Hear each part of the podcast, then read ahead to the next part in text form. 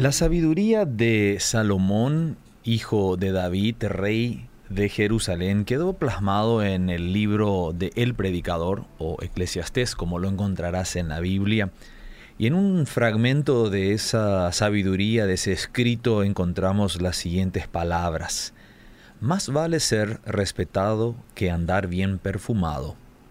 Más vale el día en que morimos que el día en que nacemos. Más vale ir a un entierro que a una fiesta, pues nos hace bien recordar que algún día también moriremos. Más vale llorar que reír, porque el llanto nos hace madurar. De hecho, todos hemos experimentado tristeza en algún momento. No es malo sentir tristeza. Jesús, por ejemplo, sintió profunda tristeza cuando murió su amigo Lázaro. También Jesús sintió una profunda tristeza cuando, mirando a la ciudad de Jerusalén, nos dicen las escrituras que Él lloró cuando vio aquella ciudad. La Biblia nos dice que Él fue experimentado en quebranto, es decir, en una tristeza profunda. Porque ir lejos, Job, por ejemplo, se entristeció mucho e hizo luto por sus hijos que le acababan de morir. Y en el caso de Job, nos puede parecer como que Dios permitió demasiada aflicción en un solo momento. Pero también hay que recordar que su gracia fue suficiente.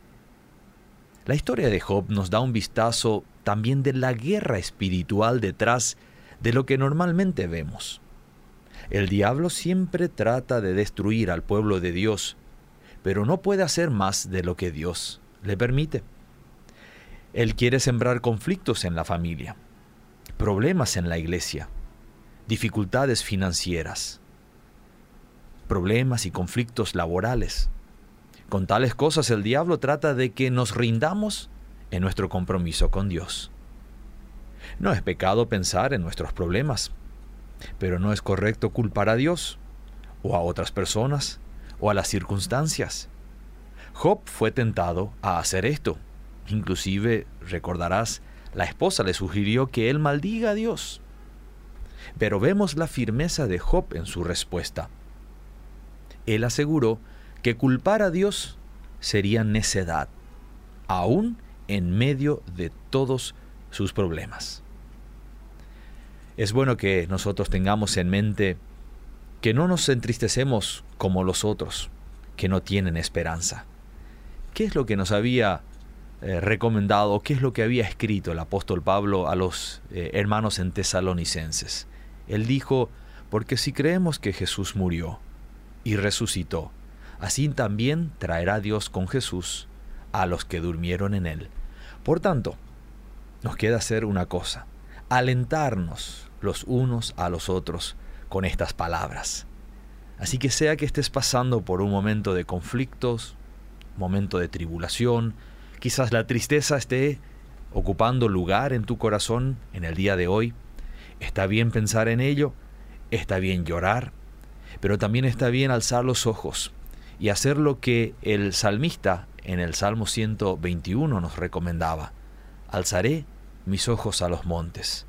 ¿De dónde vendrá mi socorro? No es que viene de los montes, es que viene de aquel que habita por encima de todos los problemas, por encima de todas las dificultades, por encima de todas nuestras tristezas, y es aquel que prometió que estaría a nuestro lado, que sería como una sombra que nos acompañe, y que nos, no importa dónde nos toque estar, o caminar, o lo que tengamos que batallar, su presencia sería una garantía. Me pregunto, ¿no es esto una amistad y un gesto impresionante de un amigo como Cristo?